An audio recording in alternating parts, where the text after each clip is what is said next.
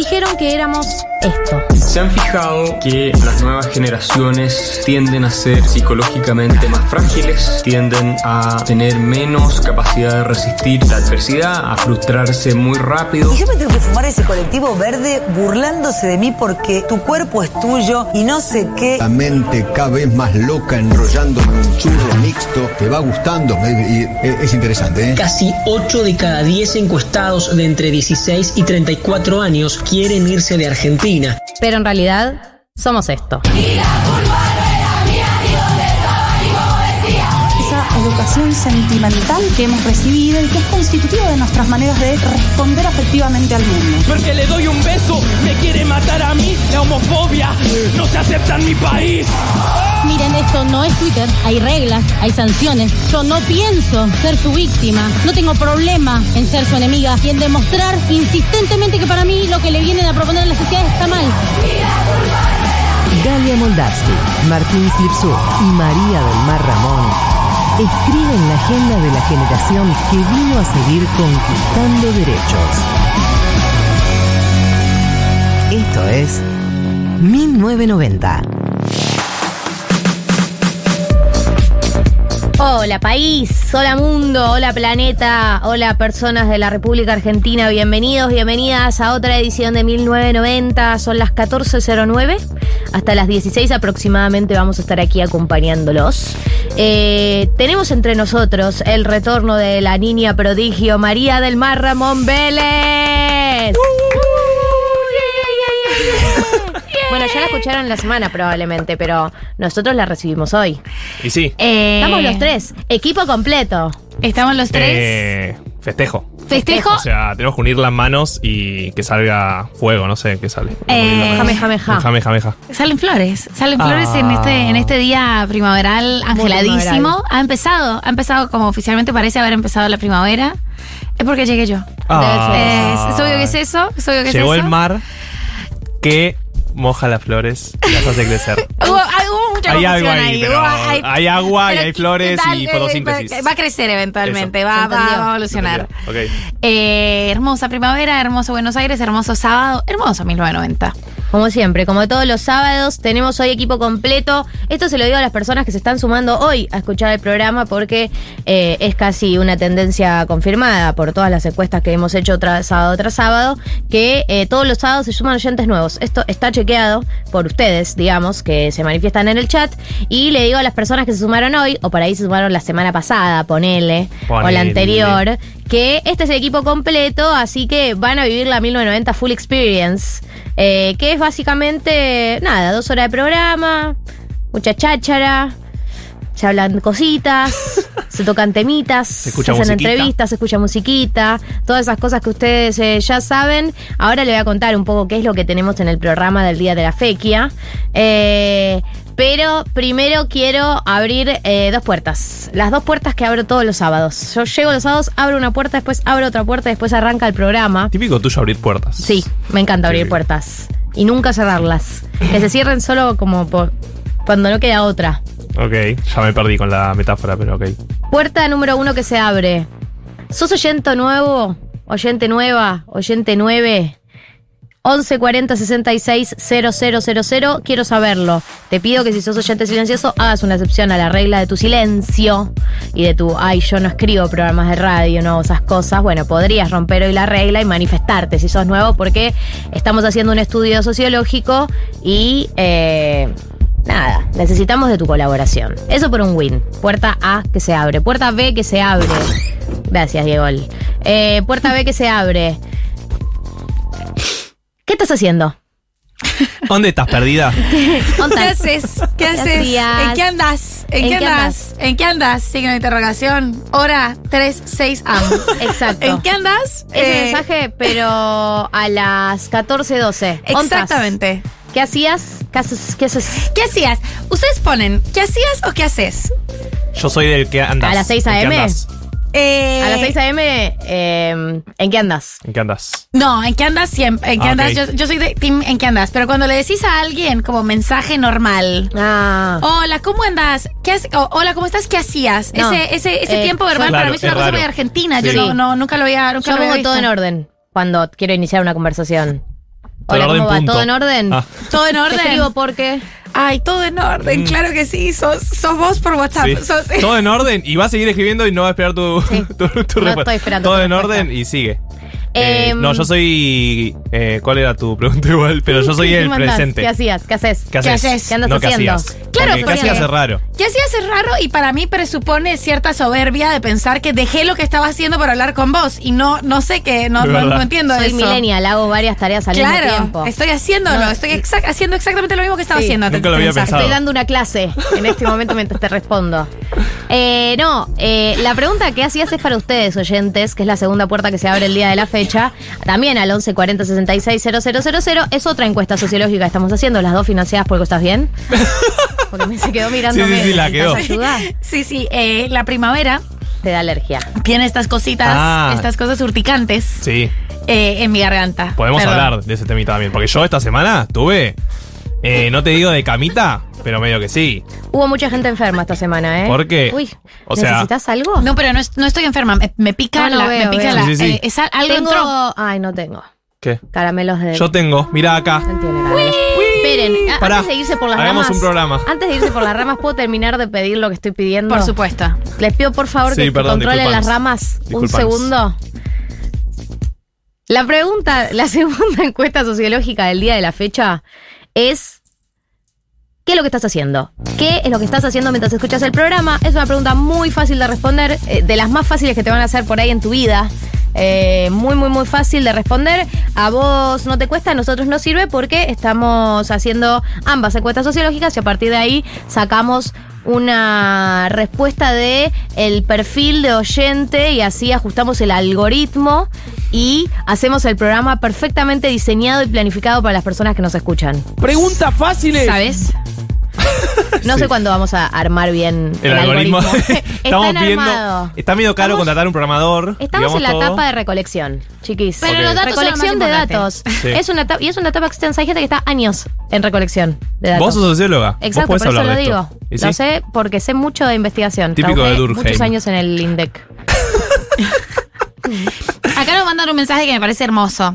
Hola chiques, somos Flor y Dani. Nos juntamos para escuchar 1990 y No. estamos trabajando el almuerzo. Nah, Aplausos. Flor y Dani. Flor y Dani, ¿qué Flor y locas? Dani eh, son, o loco son, es. eh, no sé. Oh my No sé god, quiénes son. they are so crazy. Las amamos, las amamos, Flor y Dani. Oh my god, de Flor y Dani, hi. Eh, y ya hay primeros oyentes. Sí, hay primeros oyentes que no deben estar entendiendo nada. ¿Hacia dónde va este programa? Nadie ¿Va a ser así las dos horas? Puede ser. Puede ser, a veces pasa. Sí. Joselito Arcoiris, buen nombre, confirmo es la primera vez que escucho. Acá dice, soy nueva porque ahora no trabajo los sábados, estoy lavando ropa con este solazo hermoso. Es un día espectacular para lavar ropa, Sí, gente. qué bien. Es un hermoso día para lavarla y para colgarla, porque la vas a colgar ya con el sol. Yo, saben que soy nueva en esto, todavía estoy disfrutando de los vaivenes de colgar la ropa. Qué lindo cuando hay un buen sol mientras la colgás y decís, ay, se va a secar rápido. No, esperar a que la ropa se seque. Y cuando la secás en un día eh, que está dudoso y decís, ah, listo, tres días va a estar mínimo hasta que ¿Y el- algo se seque acá. ¿Y el olor? Eh, me, me conmueve mucho, me conmueve mucho el ingreso, tu ingreso al, al multiverso del lavarropa. Sí. Claro, para los que no saben, Gali. No tuvo lavarropas. Sí, no sé cómo vivía antes, Inexplicablemente. Tenía una dependencia tóxica del señor del laverrap. Eh, el señor de la rap, eh, no vamos a decir, no lo vamos a recomendar porque le volvió mierda parcialmente toda la Y ropa. todavía me debe un edredón. que nunca me lo va a devolver? Gustavo. Dice que el, el tintorero dice que no lo tiene. No sé, hubo como un problema de No comunicación. firmaste un contrato ahí. Eh, hay problema de comunicación y no hay como mm, un teléfono descompuesto donde no se sabe quién perdió el edredón. Y estamos en un limbo. Y yo tampoco ya quiero ir más a lo de Gustavo. Entonces es es un como un limbo ex legal. al que le decía, ya fue, quédate con mis cosas. O sea, no importa, no quiero esa remera que quedó. El tipo, ¿nunca vas a venir a buscar tu remera? No, no te quiero ver nunca más, Gustavo. Déjame tranquila, Gustavo. Gustavo, quédate con el edredón de mierda. Soy más feliz, ¿sabes? Sí, Soy no lo más feliz. necesito, no lo necesito. Eh, nos está llegando los primeros mensajes de gente haciendo cerámica. Hoy los escucho haciendo cerámica porque voy a ir por primera vez a una feria de emprendimientos. Hermoso, los mensajes haciendo cerámica. Eh, Típico nuestro, siempre hay aparte. uno, típico nuestro. Eh, para quienes no saben, somos artistas de la cerámica en este programa. María, Yo eh, dejé te falta cerámica inclusión. igual. Ya sé que dejaste, ya sé. Ya Sos la hablamos única del que tema. falta de la grupa. Yo hice cerámica hace muchos Ay, años. ¿en serio? eh, quiero que lo sepan. Y el tiburón que hay en mi casa, ese tiburón, eh, Sí. que hay en- ese tiburón lo hice yo. Mirá, no, contaste sabía. eso. Yo tampoco. Eh, Oca, contaste Yo, que si- yo siento que la gente que llega a mi casa, yo le hago una muestra de todas las cosas que hice yo de- supuesto. de cerámica. ese tiburón lo hice yo en un taller que se llama Barro Cerámica, creo que todavía sigue. eh, de mi amiga Jazmín. Arr. Moldeado. Nunca pude hacer bien, nunca pude manejar bien el torno. Es Eh, Sí, complicado el torno, yo nunca hice. Nunca No, no, toqué, nosotros no, nosotros no hacemos contorno. no hacen, No hacemos torno, contorno. No hacen contorno. Hacen cosas Marto y completamente yo hacemos una cerámica sin torno. Ah, es Todo manual. Es punk. Es, Sí, Sí, sí, sí, sí. más o menos. es sentirla. Vas viendo, no, hay yesos como hay eh, moldes, pero... Ah, yo no- ni tengo moldes. ¿A todo de cero, sabes? Sí, no, yo estoy muy amigado con la imperfección porque no conozco la perfección, Aesthetic, básicamente. Sí, como le dice completamente Instagram. aesthetic. Eh, o sea, no sé lo que es la perfección, entonces ya me amigué con la imperfección del, del minuto cero.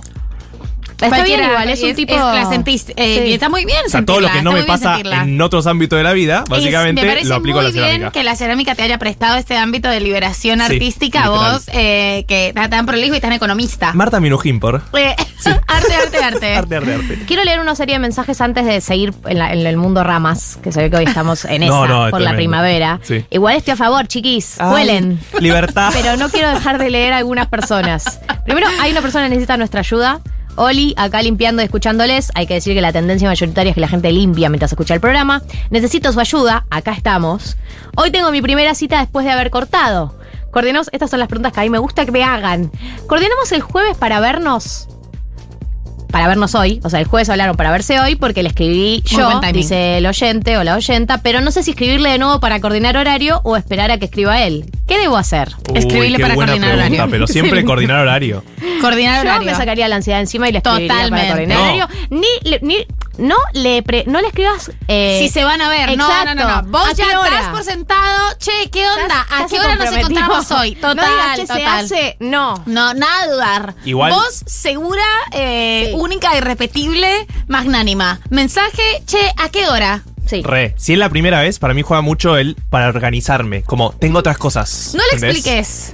Soy una persona Sí, sí, muy a mí al ocupada. Si decís para organizarme, eh, demostrás tu neurosis. Sí, sí, En el total. momento cero. Porque Soy solo yo, un neurótico básicamente. necesita a las 12 del mediodía organizarse para la Necesito noche. No, bueno, pero tengo no. un cumple, algo después, tengo que, no sé, algo. ¿Tenés Sa- algo después o antes? Tenés que decir que tenés algo antes o después, estamos de acuerdo, ¿no? Sí. ¿Por qué tenés que decirlo? No, Yo no en tenés que general digo decirlo, que tengo algo después por si necesito huir. Claro. Si es primera cita, sirve. Y si no necesito huir, suspendo el cumple que al final no iba a ir. Al final mi tía no hace su cumple familiar, que era obligatorio no que la vaya. quiero tanto a mi tía, ¿sabes? Finalmente, es una tía medio Eh, marginal. Tengo muchas tías, o sea. Tengo una, una tía tercer cordón afectivo, como iba a ir, sí, la cosa no pintaba. Eh, y quiero escribirle a esta persona que dice, Olis, no soy nuevo, pero cuelgo en escucharlos, así que más o menos estoy trabajando tirado en mi cama, diseñando una máquina para mi cliente. ¿Quién diseña máquinas? Qué bien. ¿Qué clase de máquina? Y Sí, re. había otro mensaje que quería leer. Ay, se me, se- hay, much- hay muchos mensajes y se me pierden. Eh, uno de un oyente que eh, decía que él no es nuevo, pero que nunca escribe. Ay, ¿dónde Ah. estás? Bueno, podemos inaugurar la categoría. Sos Oyente silencioso, silencioso. y escribís por primera vez y es tu primera vez eh, mandando mensaje en programa de radio. Me gusta, te vamos a Es, contener. es un nombre un poco. Muy poco ganchero, me parece. Tipo, sos un oyente de radio. Que No, ese no va a ser el nombre, es una un sigla. nombre. Ok. Ese- Eh, Sos un primi. Pensemos, pero lo podemos elaborar, pero me gusta. Me surgió una duda, ya que estamos acá hablando de lavarropas. Un Típico rato nuestro, sí. Em, algo que me pasa es que a veces la dejo colgada y no la saco del tender como por varios días. Y se vuelve a ensuciar un poco, ¿no? Sí. Yo tengo miedo siempre que me la caguen Como las que palomas. cuando, cuando tardo tres días, cuando tardo tres días ponerle en sacarla del tender, la saco y tipo polvo. Eh, sobre todo en primavera, ahora que están esos cosos del averno. Esos cosos le que- caen. ¿Cómo se llaman? Plátanos, ¿no? Sí. Eh, bueno, eh, eso para mí un poco. Pero real, mi máximo miedo es caca de paloma. ¿Es tu máximo miedo? y porque estoy en un tercer piso y hay un árbol cerca, como que suceden cosas. ahí. Claro, pero depende de cómo es, de cómo está formado el espacio donde la dejas secando. Igual Es esto, un balcón sí, pero, No, es, pero- es, es, es Pero si Es- techo, no. Yo creo que no pasa nada. Claro, eh, ay, el aire se lo saca, ¿o no? Igual, eh, si llueve en ángulo, o sea, te van a No, no, pasar si distintas llueve- cosas. Si llueve de, de baja. Se le moja el todo, tender, porque no tengo no tiene techado. techo, claro. Le cae la Ay, no lluvia a la techado. ropa, digamos. No, no es techado. Yo- A mí me pasó, con boluda. Eh, pero no estoy segura de si tu balcón está Tiene una red techado. nada más, pero eso significa que no está techado. Cae el agua en los agujeros de la red, digamos. A ver qué dice la gente. Hola, yo ando en descolgando ropa del tender que colgué el sábado pasado cuando lavé ropa y lavando ropa para volver a colgar y volver a descolgar en el próximo programa con ustedes. Sí. Excelente. Una vez por semana, digamos, se Bueno, lava por ropa. ¿Lavan una vez por semana? No, yo más. ¿Más que una vez por semana? Está muy emocionada, Gali. Y Sí, está bien, boluda. o sea, ya le vas a encontrar la No, vuelta. igual yo sé por qué la hago más de una vez por semana, porque mi pareja lava su ropa en mi casa también, entonces se Ah, acumula. Está bien. Eh, no, yo lavo bastante, o sea, te diría una vez cada dos semanas, pero porque ¿En serio? tengo demasiadas remeras. Es insólito. Yo al revés, uso cinco remeras. Y entonces es como que la voy desechando y uso remera muy vieja, no sé. Y Lavo una vez por semana, lavo las sábanas, por supuesto, una vez por semana, como toda persona de bien. No, lavo las Eh, sábanas no, una vez por semana, tampoco. no hablemos de eso, pero. Y lavo Y mira, las- hice un esfuerzo cuando me metieron presión social y ahora lavo cada 15 días, pero No. una vez por semana seguro. No, que no, una vez por no, semana. te pido por favor. Sábanas No lavo estar- nada una vez por semana. eh, Vos la lavas cada, me- cada- ah, cada- me mira para otro lado. Yo igual quiero decir que una etapa donde una vez al mes, en la etapa de Gustavo, que voy ahí cada 15 días a lo Claro, es un Una presupuesto. vez al mes se lavan. Está Se bien, el, lavarropas tiene toda esta autonomía, claro, está- eh, que, que te genera, obvio, se yo las cambio una vez por semana y por Ah. lo general las que cambio las lavo, la voy tirando al Es un lavarropas, montón igual. Pero se va acumulando. Eh, sí hago lo que hizo la oyenta, o sea, la ropa en mi tender se sabe cuándo la cuelgo, pero no, ella no sabe cuándo la voy a Sí. colgar. Y yo Es que tampoco, sí, y yo yo, tampoco. tampoco. lo sé. No. Le ha llovido encima otra vez cuando ha llovido en ángulo y yo la he dejado secar ahí. Como Sí, diciendo, porque ya se- se Está muy mojó". mal dejar secarla No. el agua de lluvia. No es No. lluvia Eh, Una siempre. pregunta. Tengo otra pregunta. Si se moja con agua de lluvia, ¿hay que volver a lavarla? Aquí No. es, a mí me interesa mucho esta, porque Obvio yo no. un poco la comparto. Para mí, Pero obvio que no. el suavizante Yo creo pierde. que no. Bueno, pero podés no usar suavizante. Yo creo que no. Yo creo que no, porque creo que todavía no es lluvia ácida, tampoco. Claro, no estamos en ese momento del no cambio estamos en climático. ese momento de la historia. Eh, Gali, te voy a dar un consejo muy importante. Es muy importante para tu vida. En lugar de suavizante, Vinagre. No. Vinagre dijeron eso. blanco. Y bicarbonato de sodio. ¿En Esos serio? son los dos mitos más extendidos. ¿No es un mito? Eh, ¿Es ¿Verdad? verdad? Tú no te lo dijo a tu mamá, como toda- No. todas las, esas, esas informaciones nos las dicen nuestras mamás. No, a mí me la dijo un señor que se llama El Amo de Casa en Instagram, al que Ah, sí. Yo escuché la. Pero te voy a decir sí. algo. El amo de casa usa vinagre para todo. Sí, sí, sí. Porque ese tiene un señor- tema con el vinagre. No, No es le, un tema, Le eh. paga el vinagre, no sé, Marol, no sé quién le paga. Eh, Yo Alguien soy le amo de casa, es la cuenta de Instagram. Yo soy amo también de lo casa, sigo. amo, te amo, Limpia yo con soy amo de vinagre casa. hasta su orto, boluda. Boluda, No tiene sentido me parece el vinagre. bien limpiarse el orto con vinagre y no me parece que esté mal. Es una. O sea, el vinagre es perfecto. Y si necesitas como los Avengers de la limpieza, sumás al bicarbonato de sodio. No ¿Y el siempre hay que sumar. Es mejor el vinagre. ¿Para qué se creó el suavizante? ¿Por qué la gente lo compra? Es una Bueno, mafia. Es una mafia, es una mafia, No, es una. Yo por el Downy doy la vida, el Downy concentrado. el Downy Eh, yo concentrado. soy eh, equipo querubín. Team querubín, qué barato, pero la gente eh, me reconoce que mi ropa tiene ricolor. Un saludo a mis amigas. Eh, Bueno, eh, le quiero mandar saludos a los a- saludos a oyentes silenciosos que se están manifestando. Eh, como por ejemplo, Caro Yentas, silenciosa pero firme de Córdoba. Hoy toca lavar ropa y sábanas a mano, pues lavar ropa Eh, me dicen que no sea roñosa, que lave las sábanas. Solo dije que fue en el pasado, ahora las lavo cada 15 días. Me considero limpia por eso. Eh, hagan encuesta de eso, ni en pedo las lavo una semana. Hola, soy de esos que escucha y no llama ni escribe. O un oyente silencioso. Siempre escucho mientras limpio o trabajo. Ahora trabajando, qué alegría que volvió María. Filma Elías. Firma acá Elías. Hay una persona que dice, chicos, lo del agua de lluvia lo dicen porque no viven bajo el humo de Rosario. ¡Qué temón! O sea, el humo de Rosario, obvio que te mata. Eso es lo peor. Pero real, no puedes sacar la ropa. Te No, queda- no puedes sacar la ropa, no puedes respirar. Por eso no puedes vivir. puedes es lo que hacer voy a decir. Te mata. Es Básicamente te mata. Eso está, está negativo, pero no lavan la ropa. Las lavanderías Por ahí ahí, tenés es el tender adentro. Dudas Vamos- que. vamos a la, ponernos- la pregunta que nadie se usa sobre, Ros- que Vamos nadie a se hizo sobre lo que está pasando en Rosario. ¿Qué en están haciendo Rosario. con la ropa que lavan? Está oliendo mucho a humo Claro, la ropa. todos a humo. Dejas el tender adentro. es full noventas. Huelen Yo todos sé que, tiene- que hay recomendaciones de, de- de tener cerrado eh, porque complicaciones respiratorias. Obvio. No, no, ya sé. Tipo, te mata. Es lo primero que dije, te mata.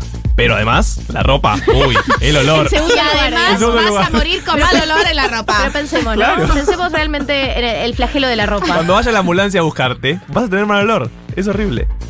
Ay, Dios, Dios. Bueno, gente, gente muy fundamentalista de vinagre me topé en el WhatsApp. Eh, es que en esta sí. radio fundamentalistas de todo. Yo te digo, es una radio de fundamentalistas. Y lo del vinagre, eh, somos una religión. O sea, nos juntamos, somos, somos legión, somos una secta, los del vinagre, y tenemos razón. Tenemos razón.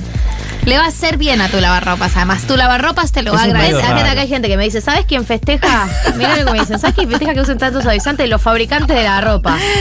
¿En serio? ¿Qué me está? ¿Me está diciendo que soy cómplice de la industria de los en Mañeto, festeja, una víctima. Galia. En todo Mañeto. caso, soy una víctima. Mañeto festeja que use A suavizante. mí me da Círculo rojo. mucho miedo innovar porque lavo en el lavarropa del edificio. Eh, llego a romper eso y vergüenza ajena. O sea, ¿por qué lo rompiste? Porque le puse vinagre. Me voy, me tengo que exiliar del edificio, me mata. Cagones O sea, de mierda. Sí, cagones. cagones de mierda. Bueno, antes de arrancar el programa les quiero contar qué vamos a tener hoy, ¿sí? Porque parece que todo va a ser ramas y puede ser que todo sea ramas, pero hay algo planificado. Por un lado, eh, tenemos el retorno de los dilemas incómodos de la mano de eh, Mechis. ¿Querés tirar un título de qué va a ser? Vamos a hablar de TS y dilemas incómodos. Bien. ¿Tuki? Tuki, Bien. la tiró. La tiro, la tiro. Actualidad. ETS, ¿son buenas o son malas? ETS.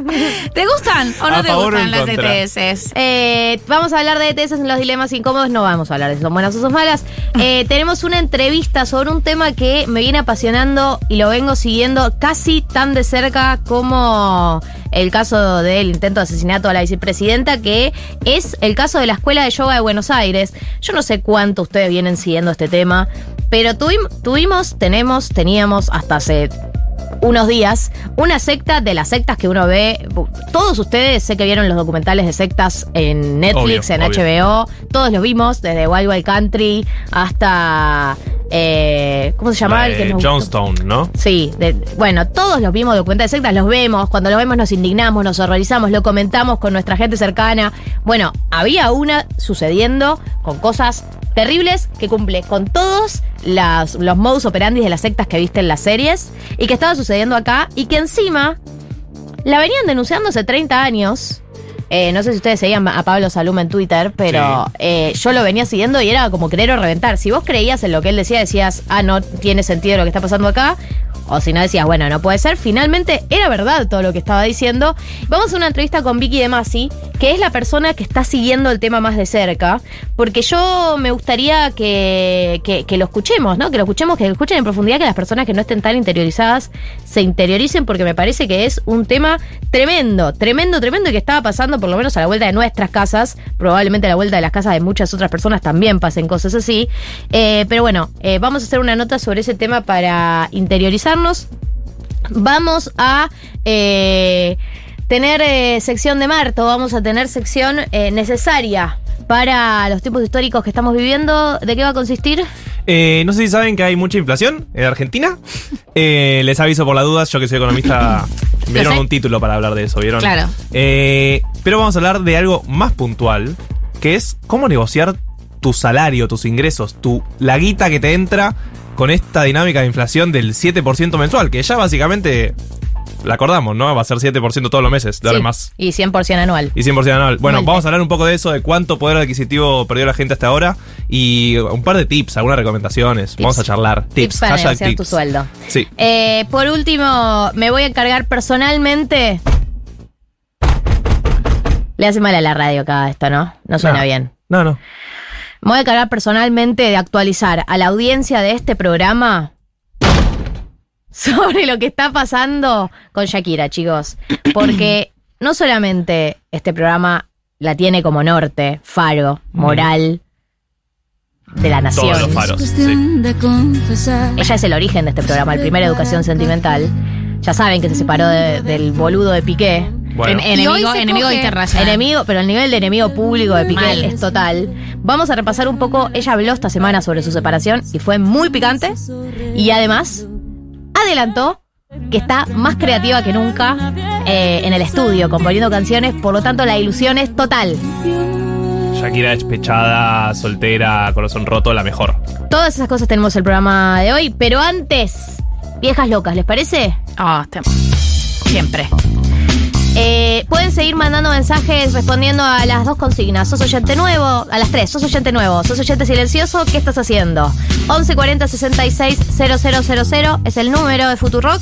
Pueden seguir mandando ahí que vamos a retomar los mensajes. Eh, y quédense porque hasta las 4 de la tarde todas estas cosas que les dije tienen que suceder. Eh, no sé cómo vamos a hacer para que entre todo, pero vamos a hacer un esfuerzo. Mientras tanto, me gustaría mucho que escuchemos lo artesanal. ¿Puede ser? ¿Está sucediendo?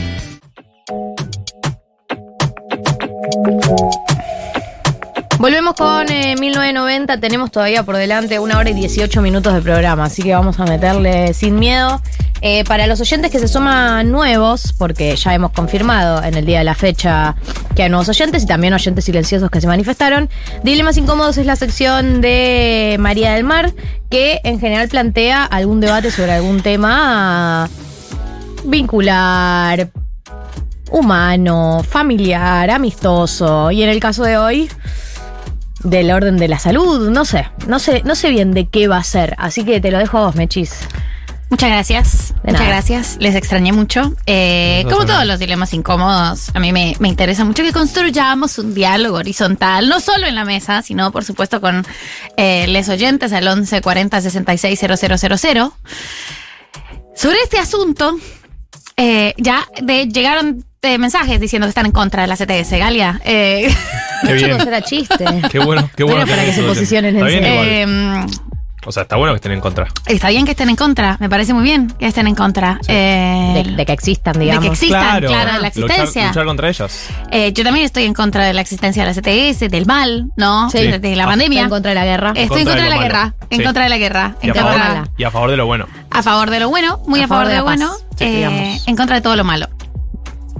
Y en este sentido, este dilema, la verdad, lo venía pensando por distintas conversaciones que se dieron eh, en los últimos tiempos y conversaciones más viejas y anécdotas eh, de muchas personas que una conoce y formas en las que se construyen ciertos sentidos sobre algunas cuestiones.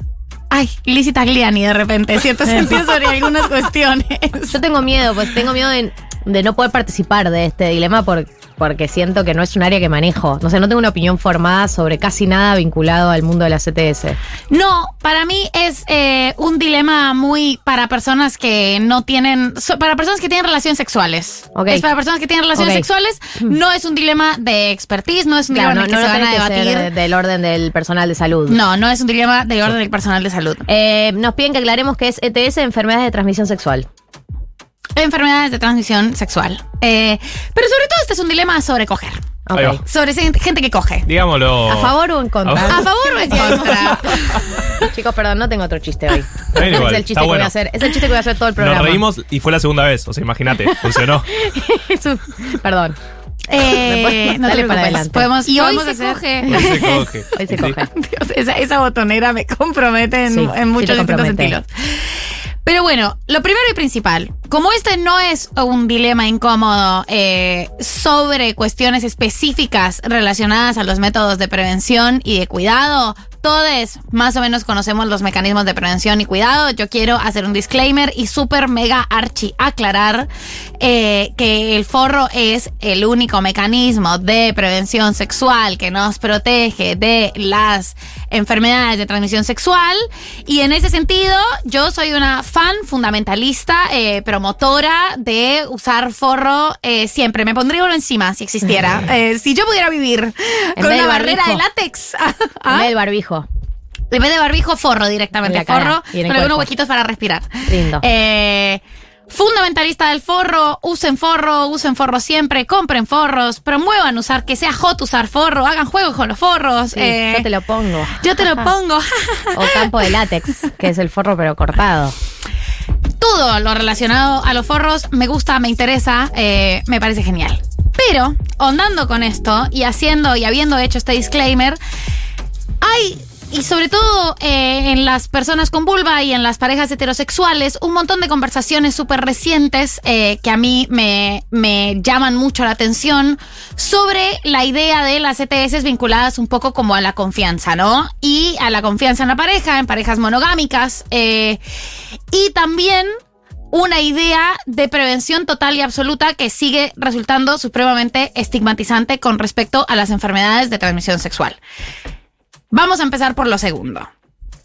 Estamos en el 2022, eh, pasamos una pandemia, pasaron muchas cosas por encima eh, de nuestros, la salud como la conocíamos. Hay cosas que a veces, habiendo dicho que tenés que usar forro todo el tiempo, hay cosas que no se pueden, que se escapan al control de la salud, eh, que se escapan al control de lo que podés manejar y lo que realmente podés prevenir de manera eficaz en este caso. Y hay una enorme estigmatización sobre el contagio de las ETS, pero sobre todo sobre la idea de que vos podrías haberlo controlado y podrías haberlo prevenido efectivamente y que es un poco culpa de alguien. Es el 2022. Yo no estoy segura de que sea culpa de alguien eh, ni que esa sea una manera eficiente de la prevención, ¿no? Como pensar y buscar los responsables y rastrear eh, y tener esta línea mm, muy victimizante sobre las personas que tienen o contagian ETS, realmente acerque a las personas a los dispositivos de salud eh, a testearse efectivamente, que creo que es lo que realmente tendrían que estar haciendo. ¿Qué pasó? un mensaje. Uy. Me causó mucha. Se, que, se quebró. Cali se quebró. Sí, sí, sí. No, tenía algo serio para decir sobre eso, pero yo un mensaje que tenés que leerlo. Aporte de TS. El concepto, el concepto sífilis me da risa. Estamos en el siglo XXI porque hay gente que tiene sífilis es de prócer tenerlo. tipo San Martín. Murieron próceres. Es cierto que eh, es de medio esa vieja la época. enfermedad, pero No, imagínate iba a lo que decir sobre, sobrevivió. sobre lo que sobre lo que sí se- Boludo, ¿qué también hay opinas? tuberculosis. ¿Cómo? Eh, n- ¿Qué opinas sobre la idea de que em, si uno se entera de que tiene una ETS, tiene que avisarle a sus parejas sexuales recientes? Depende de cuál, pero eso te lo dice, o sea, primero tenés que decirle a, y que te lo diga la ginecóloga que, que te está atendiendo. Esa es una pregunta que se le hace directamente a la ginecóloga. Obvio. Pero bueno, pero de alguna manera uno cuando, em, cuando, cuando tiene que hacer eh, ese acto, que si bien no es tu culpa, uno asume parte de la responsabilidad cuando le avisas a las, a las personas con las que tuviste relaciones sexuales, la, las, les, lo sé. Em, hay algo de. eh, es parte de la responsabilidad, pero también es parte de hacerse cargo, ¿no? Como que yo siento que es, es un momento recontra.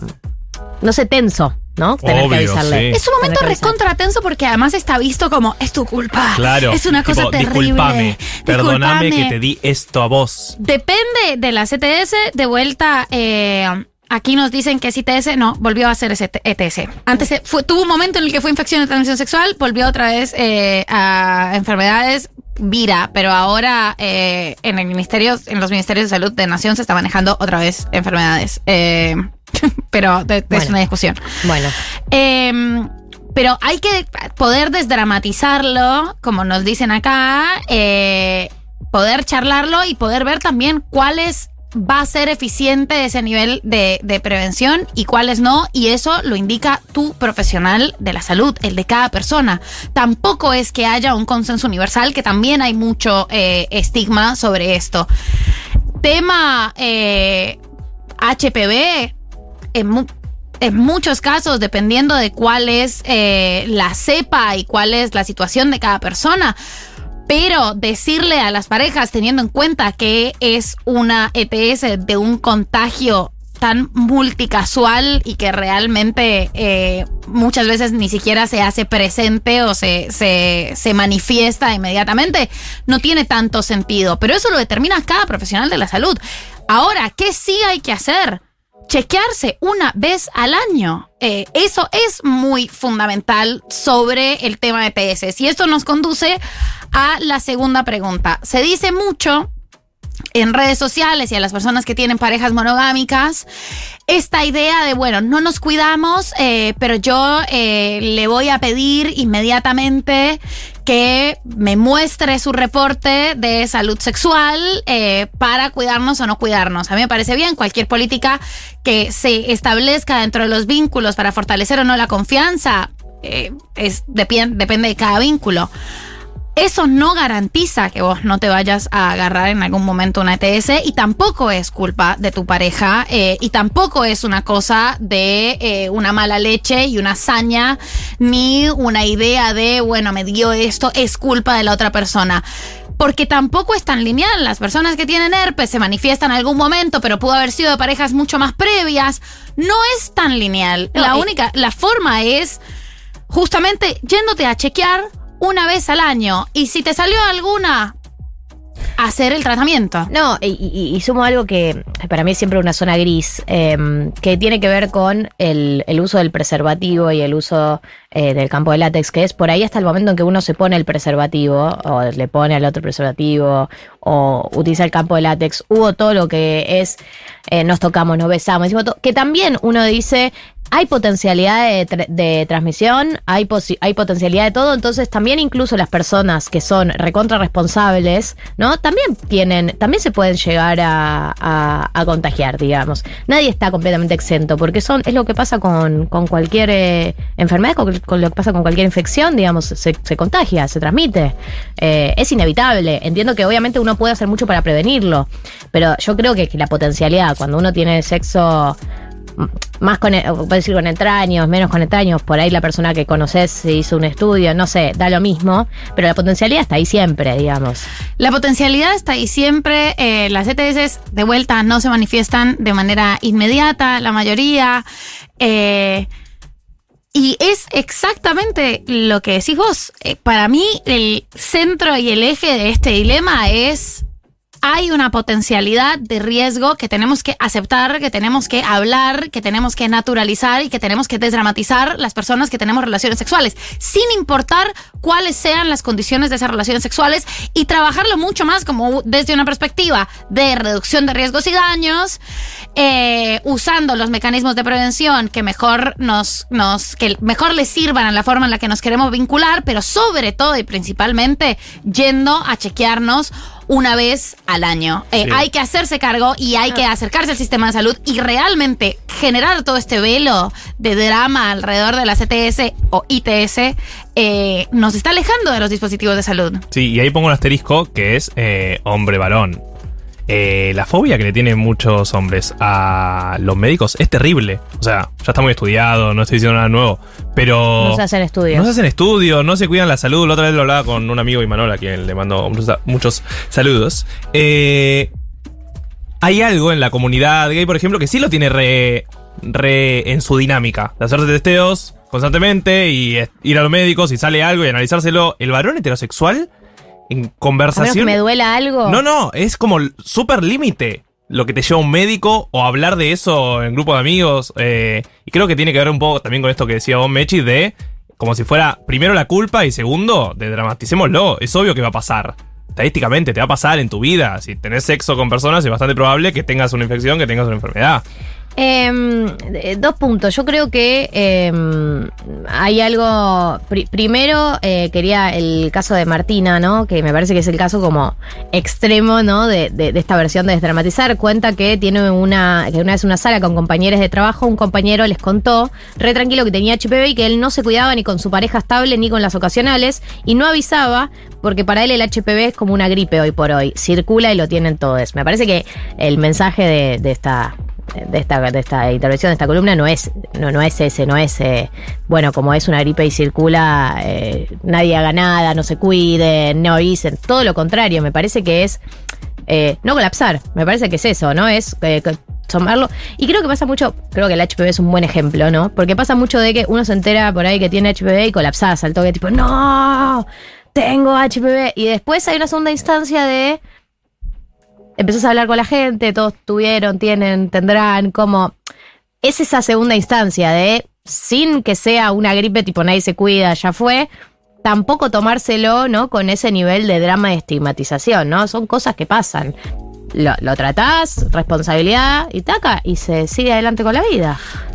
¿Te ocupás? ¿Te ocupas? Son cosas que pasan, son cosas que pasan cuando las personas tenemos relaciones sexuales. Van a pasar eventualmente, hay que reducir los riesgos y daños y hay que chequearse una vez al año, que es lo más importante, y consultarle a tu profesional de salud eh, qué opina o qué no opina o cuál debe ser el procedimiento. Pero sobre todo hay que hablarlo también entre amigues eh, y comentarlo y que se hablen los, que, que salgan las voces y los testimonios años, acá dice, más uno la experiencia de colapsar el día del diagnóstico HPV, más uno charlarlo con gente para desestigmatizarlo. Una vez por lo- con el HPV es increíble. Una vez por lo charlas con gente, Todos. Todos. el, El- grado es como, ¿y, y qué pa- y cuál, es, y cuál es el problema? Claro, bueno, te ocupás, ya está. Te ocupás, Eh, te ocupás, responsabilidad, somos adultos, me parece que somos gente responsable para llevar adelante un, un tratamiento y, y ser, eh, ser vivo con un asesoramiento de un profesional.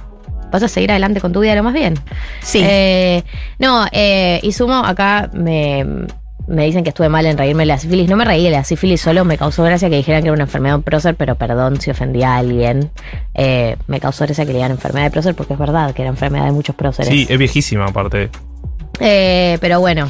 Em, No solo, bueno, igual con respecto a la sífilis, no solo es enfermedad de prócer, eh, no, no fue una, no fue una risa con, con el asunto, porque va a remarcarlo. Hay un brote de sífilis tremendo en Argentina en este momento. Es muy importante, de vuelta, el chequeo ETS una vez al año.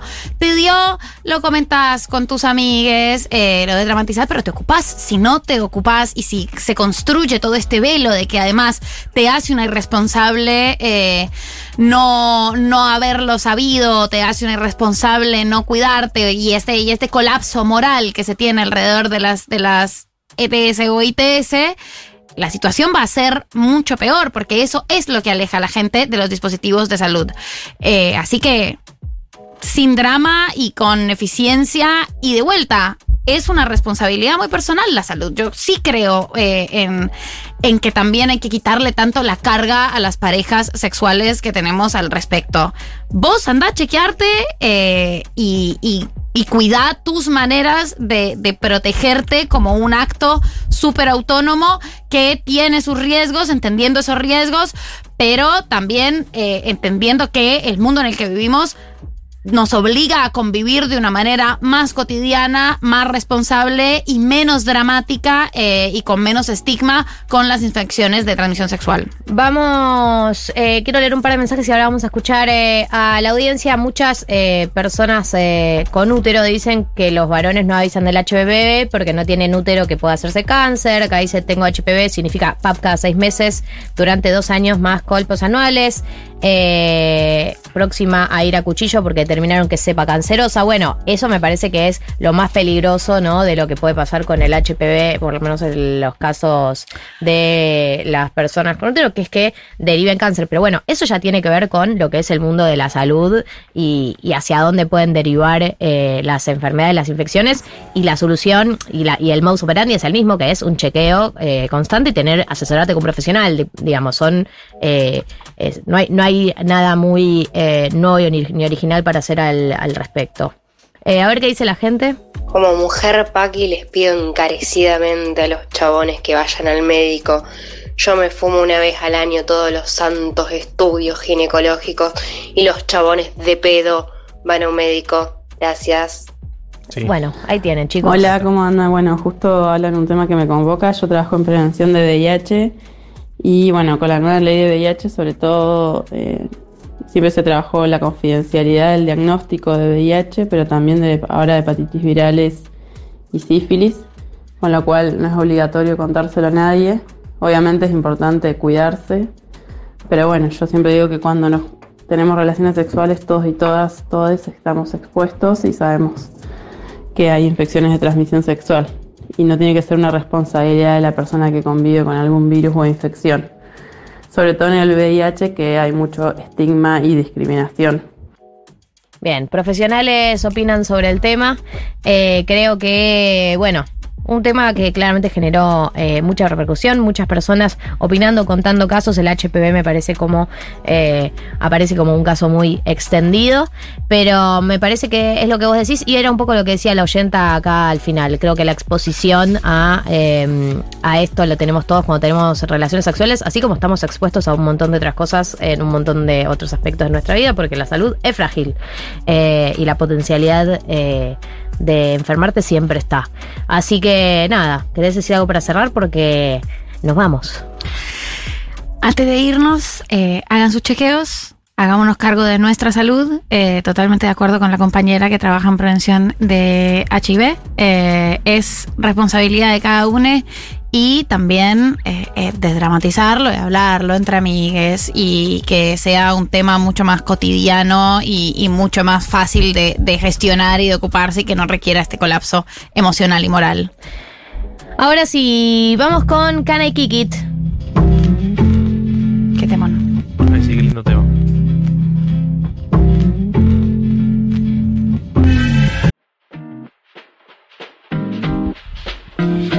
15 y 10 en la República Argentina. Seguimos con los 50 minutos que nos quedan de programa. Ya verán, eh, estoy con la ansiedad a flor de piel, ¿no? Estoy pensando como una cuenta regresiva constante este programa. Pero lo estoy disfrutando, aunque no parezca. Aunque bueno. después solo puedo pensar en lo, que, en lo poco que falta para terminarlo. Qué bueno. Bueno. Un honor que disfrutes de nuestra compañía. Disfruto de su compañía, disfruto de los mensajes que llegan y disfruto de hablar de temas que eh, me resultan apasionantes, no por la positiva, sino más bien como por lo perturbador y lo... Eh, ¿qué es? La verdad que es, es muy. eh, a mí me resulta muy movilizante eh, cuando eventos que parecen lejanos, porque cuando uno ve un documental de una secta en Estados Unidos, en un pueblo, decís, bueno, qué sé yo, estaban en una. Andás a ver, ¿no? Eh, y em- de repente empezás a ver fenómenos similares con personas similares cada vez más cerca, se empieza a volver, por, por supuesto, empieza a interpelarte y a emocionarte desde un lugar más personal. eh, y a mí particularmente todo lo que tiene que ver con el fenómeno de cooptación de personas, eh, de las manipulaciones psicológicas y de todo ese entramado, eh, me parece súper interesante porque eh, creo que sucede en distintos ámbitos y en distintas escalas y distintos niveles. Hay un caso en particular que está eh, en agenda en este momento, ahora perdió un poco de visibilidad, estuvo más en agenda hace un par de semanas cuando fueron todas las detenciones y allanamientos, pero que quería retomarlo, quería que lo hablemos en este programa en particular, quería que esté. Y es el caso de la supuesta escuela de yoga de Buenos Aires, ¿no? Es el título de lo que era ese lugar, pero que, bueno, de escuela de yoga no tenía mucho.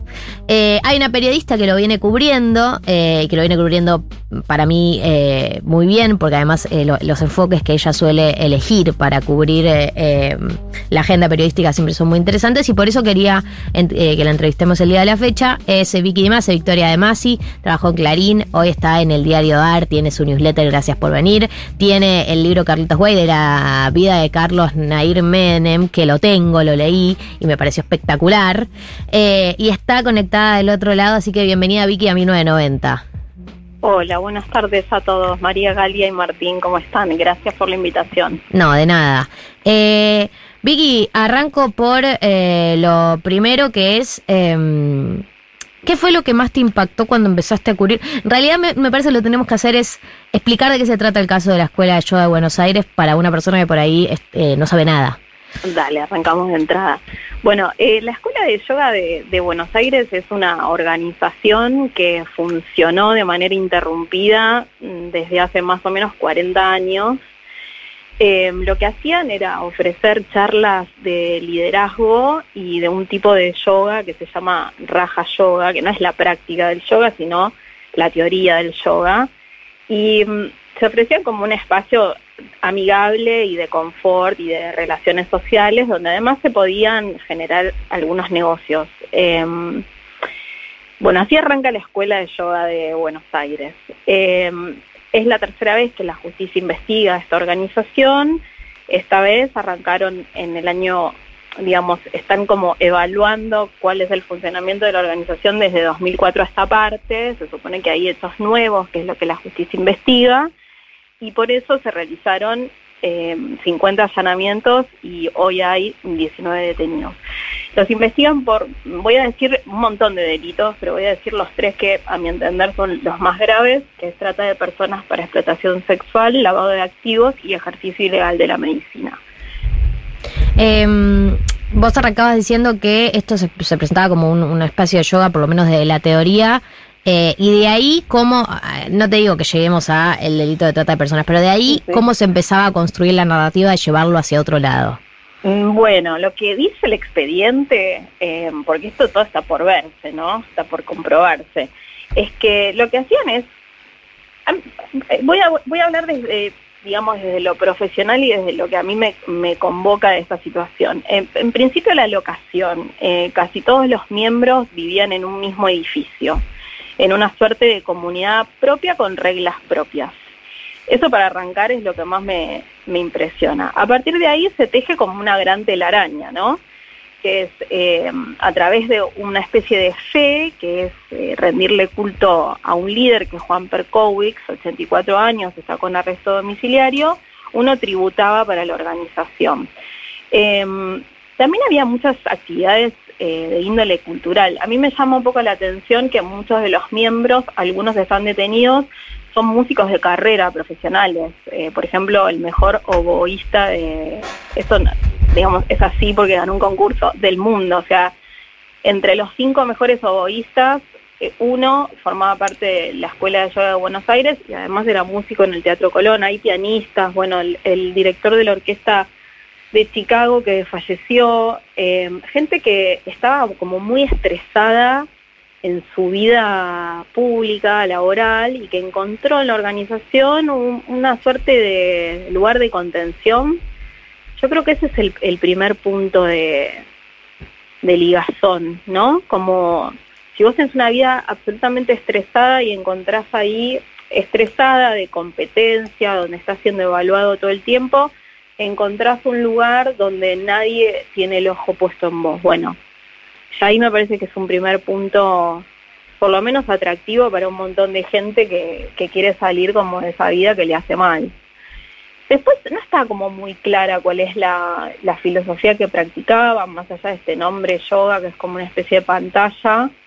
Eh, leían a muchos autores, eh, filósofos, eh, se transcribían las charlas que daba el líder y eso se transformaba en libros que circulaban entre los miembros de la organización.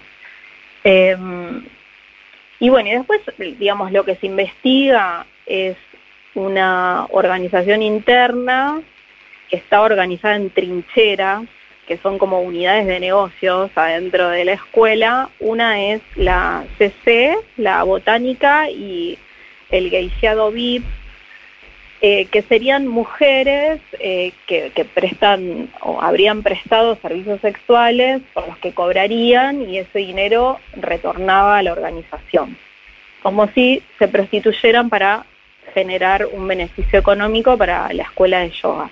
Eso es lo que la justicia tiene como prueba a través de las escuchas y lo que debería, digamos, definirse en un posible juicio.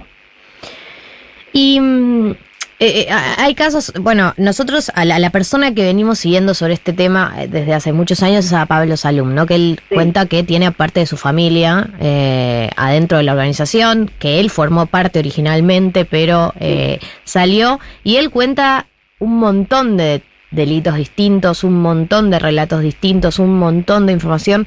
¿Cuánto de, em, de, lo, que, de lo que venía relatando Pablo está en el expediente o se pudo verificar? Siendo Pablo Salum el primer y principal denunciante, eh, casi todo lo que consta en el auto de, de, procesamiento, es decir, los delitos que se le imputan a esta cantidad de personas que formaban parte de la organización, son los hechos que escribe Salum. Claro. Después, digamos, no sé, hay mucho material fotográfico, por ejemplo, que no es de 2004 para acá, o sea que es cosa juzgada, es de las, digamos, de las dos instancias de juicio anteriores. Em, eso.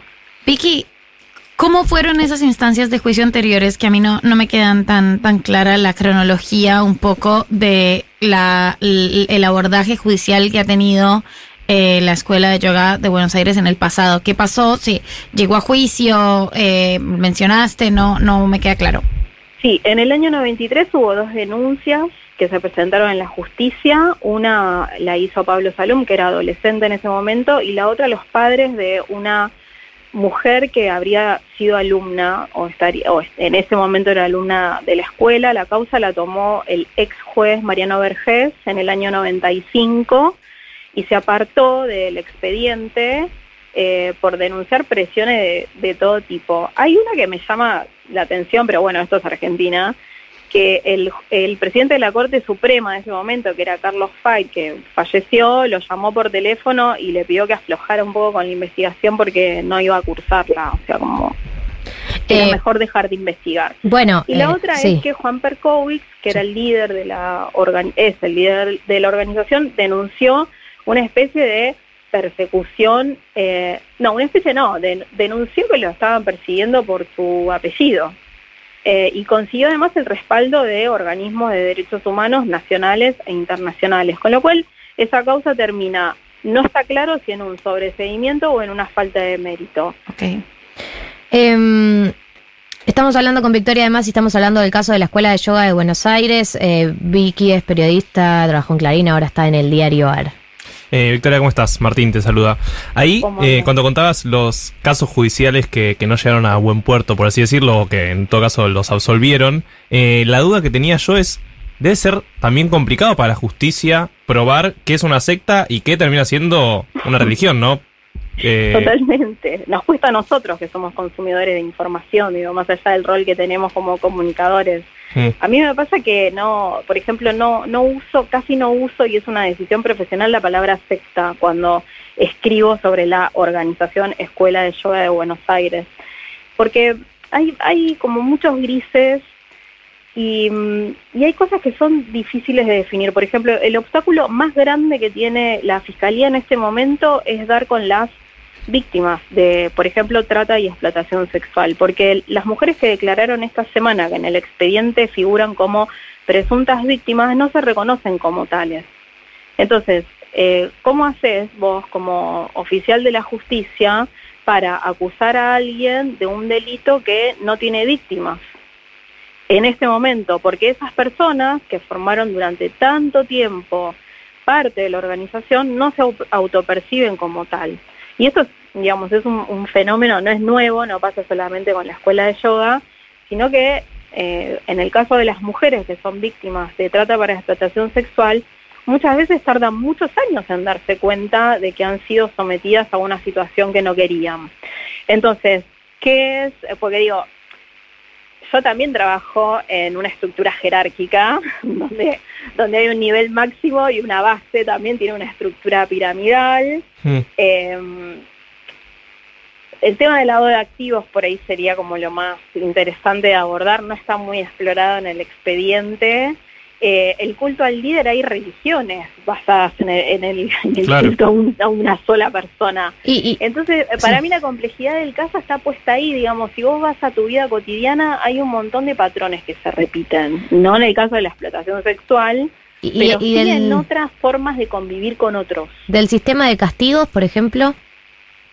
Es que eso no, no, o sea, no, mira, yo preferiría, digamos, yo ese comentario me lo reservo para una sobremesa con amigos, porque no está claro lo de los castigos, la verdad, Eh, porque las presuntas víctimas no hablan de castigos adentro de la organización. Ese es otro gris que nos dificulta la tarea, por lo menos a mí como periodista cubriendo el caso, porque ¿quién soy yo como periodista para decirle a alguien que forma parte de la causa como víctima si es víctima si no se reconoce como tal? ¿Entendés? Entonces, en las declaraciones de esta semana, ninguna de las personas que prestó testimonio habló de castigos. Claro. Eh, los testigos que aparecen en la investigación preliminar que hizo la Protex para llevar esto, a- bueno, es una cuestión técnica, ¿no? Una investigación previa que armó la causa. Eh, son testigos de identidad reservada, pero ninguno, eh, digamos, trabajaron en la organización y salvo el denunciante, el resto no está sindicado como víctima. Claro. Entonces, eh, me parece que es muy temprano como para llegar a ciertas conclusiones, ¿viste? Y además no me corresponde porque no soy oficial de justicia. Claro. Esa pregunta sobre los castigos, paso. Eh, no, pues estaba leyendo una de las notas que publicaste vos sobre el tema de las curas de sueño. Sí. Eh, Eso estaría enmarcado en eh, ejercicio ilegal de la medicina y según el expediente era parte de un era una forma de castigo eh, para los alumnos alumnos que se ponían reticentes a participar de alguna actividad o querían ver, por ejemplo, a sus familias biológicas. Eh, pero insisto, esta semana eh, ninguna de las presuntas víctimas habló de que eso era una forma de castigo, sino más bien eh, un, un servicio de descanso. Yo sé que hay, hay un montón de cosas que son rarísimas, ¿eh? Eh, y que en nuestra eh, cabeza o forma de vida es muy difícil de entender, pero me parece que tenemos que volver al, al tema de vivir en comunidad, de juntarte con la gente que piensa y vive igual que vos, donde hay otras reglas. No, por, supuesto. Esto, a Digo, ver, la clínica no estaba habilitada para internación. Claro, esta- cual vos no podés tirar a una persona tres días para que duerma, ¿no? Y mucho menos inyectándole sustancias de no sé qué tipo. Pero bueno, hay versiones sobre las cosas. Claro. No, sí, por supuesto. Digo, creo que acá ahí, ahí entramos en algo que es inevitable, que es el, el- una especie de relativismo de como, bueno, cada uno tiene sus reglas de convivencia, pero yo creo que bajo ese marco tampoco eh, se puede avalar cualquier tipo de regla de convivencia. Uno puede tener sus principios de lo que considera que es una vida digna o de lo que considera lo que, que es autonomía, que considera lo que son, no sé, derechos humanos y mm, digo, eh, creo que, que en ese sentido e- es, incómoda la conversación, por supuesto, porque también uno no quiere juzgar cualquier estilo de vida que no sea el propio, pero que mm, por supuesto que te, que te, haga, que te llame la atención que haya, que, que haya un espacio donde te duermen tres días, eh, qué sé yo. A mí por lo menos me llama la atención. Lo que pasa es que también el tema de, el tema de sec- eh, secta, voy a decir la palabra que no uso para escribirla, tiene un montón de condimentos que mediáticamente eh, funcionan, ¿no? Tenés la cuestión sexual, la cuestión del castigo, la cuestión de un señor muy grande que lidera una organización, la cantidad de guita que secuestraron en los allanamientos, las monedas de plata, el sistema piramidal. Pero después cuando esa ola pasa, esa ola mediatizada pasa, bueno, vos tenés que ver con qué tipo de prueba contás para que la causa avance. En el medio aparecen un montón de preguntas, como por ejemplo estas que estamos conversando. Eh, Vicky, te agrego una cosa que es muy interesante con respecto a, a- a varias de las, de las acusaciones. eh, y es que si no estoy mal, la ley de trata de personas tiene una modificación del 2012 en la que consiente justamente, eh, en la que consiente no, pero la, la modificación es, consiste en que eh, las personas que se pruebe que fueron víctimas del delito de trata, incluso si no se reconocen a sí mismas como víctimas, esto no atenúa las penas a sus victimarios, que también ha sido una modificación eh, muy problemática vista desde, desde el presente y con algunas cuestiones a revisar, pero supongo que, que no sé cómo se está trabajando en el tema de trata con el caso, pero lo que quería preguntarte era un repaso de, entonces, ¿Cuáles son hasta este momento como las acusaciones concretas y, y la prueba concreta contra, contra eh, la escuela de yoga? Eh, ¿Lavado de activos? Eh, sobre esto que decís de la modificación de la ley de trata, es la, la ficha que se juega eh, la justicia. porque mm, ellos eh, se, digamos, los investigadores eh, usan la palabra situación de vulnerabilidad, que es ahí donde vos podés probar el, el delito de trata de personas para explotación sexual. Pero antes tenés que ver cuál fue el recorrido que hizo que eh, la persona que es víctima de trata para explotación sexual llegue a la escuela y permanezca en la escuela. Claro. Eh, yo creo que la modificación de la ley de trata, que como bien decís, es de 2012, le juega a favor a la justicia para seguir avanzando en la causa. Los delitos por los que se investiga la organización son un montón, yo voy a decir los tres que resumen un, un poco, voy a decir cuatro, que resumen un poco cuál es la situación, son todos delitos gravísimos. Eh, como dijimos, trata de personas para explotación sexual, eh, lavado de activos, esto es eh, blanquear guita a través de inmobiliarias, o sea, que, eh, crear eh, dos inmobiliarias para blanquear la plata que iban consiguiendo producto de la trata, de la explotación sexual de mujeres o de los bienes que iban dejando los miembros de la escuela que fallecían. Tenemos trata, tenemos lavado de activos, tenemos ejercicio ilegal de la medicina. Esto sucedía en la clínica que era propiedad de la, de la organización, que tenía habilitación para eh, como consultorio, tres consultorios, no para internación, o sea, no, digamos, si vos ofreces curas de sueño y te vas a quedar dos noches, bueno, eso no se podía hacer ahí. Y además, bueno, tenían una cantidad de medicación importante y tres de los detenidos fueron detenidos en esa isla, estaban por viajar a los Estados Unidos con una gran cantidad de medicación. La defensa dice que era porque iban a estar 60 días en ese país, entonces era, eh, eran remedios para ellos. Bueno, no sé. Trata de personas para explotación sexual, lavado de activos, ejercicio ilegal de la medicina y reducción a la servidumbre. Digamos que esos son los cuatro delitos eh, más graves entre, entre todos los que tienen. Bien. Eh, Vicky, muchas gracias por charlar con nosotros, por aclararnos un poco sobre el caso. Eh, sé que lo estás cubriendo muy de cerca, así que te seguiremos leyendo. Bueno, gracias. Gracias por la invitación y nos escuchamos y nos leemos. Ah, por Buen supuesto, sábado. por supuesto. Buen sábado. Victoria, Chao. además, sí, eh, pasó por 1990. Si es cuestión de confesar, no sé preparar café y no entiendo de fútbol. Y hoy se coge. Creo que alguna vez fui infiel, juego mal hasta el parque Hola, reina. Para ser más franca, Hola, reinona. Nadie piensa en Diosa. ti. Hola, full reinona.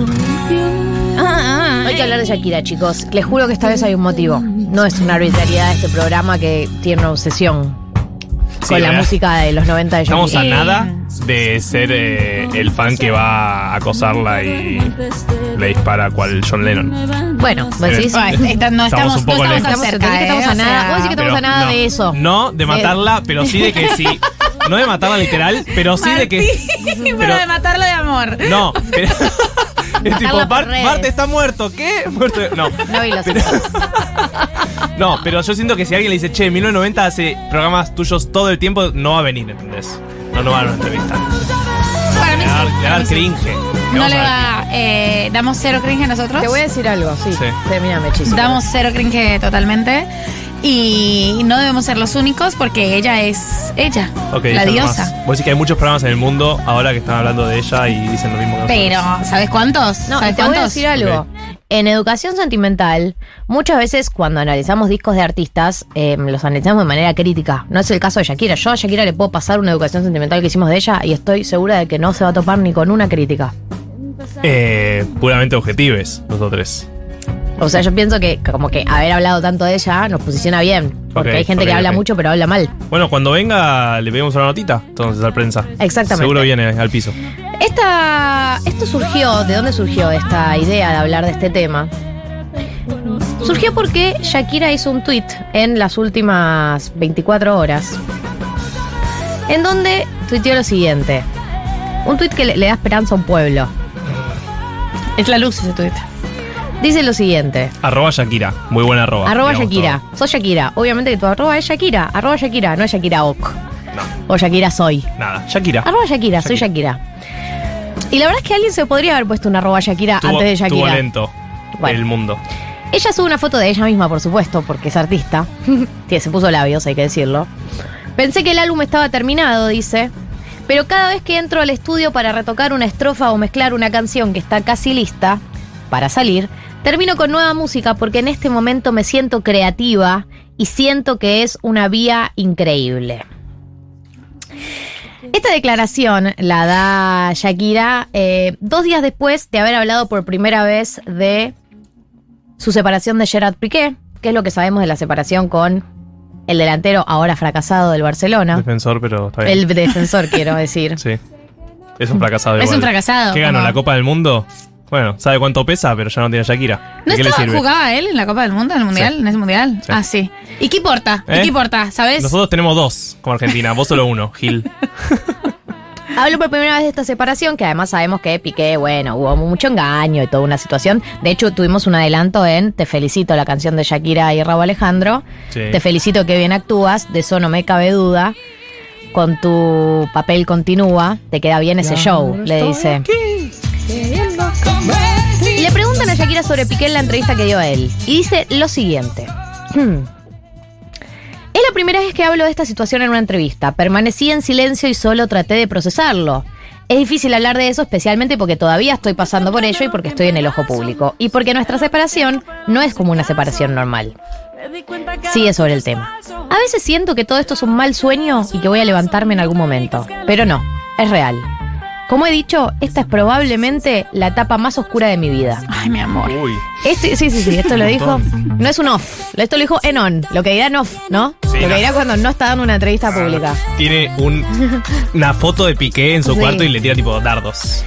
He tratado de ocultar la situación frente a mis hijos, intento protegerlos porque esa es mi prioridad en la vida, pero después en el colegio escuchan cosas de sus amigos o se encuentran con noticias desagradables en internet y simplemente les afectas, les afectan. Independientemente de cómo terminaron las cosas o cómo nos sentimos Gerard, Gerard y yo como exparejas, él es el padre de mis hijos y tengo que hacer un trabajo para que estos niños eh, puedan tener sus propios sueños en la vida real, Claro, etcétera. full padre de y mis acá hijos. va, y acá va, sí, full, él es el padre de mis hijos. padre de mis hijos. Es el padre de mis hijos y por, eso, por lo tanto no puedo hacer un escarnio público, solo un Pero si escarnio no lo haría, privado. si no lo no, haría. no puedo mandar a matar, básicamente. Ahí va a un punto clave, que es la vida que ella forjó cuando se pone en pareja Durísimo, con Piqué. durísimo esto.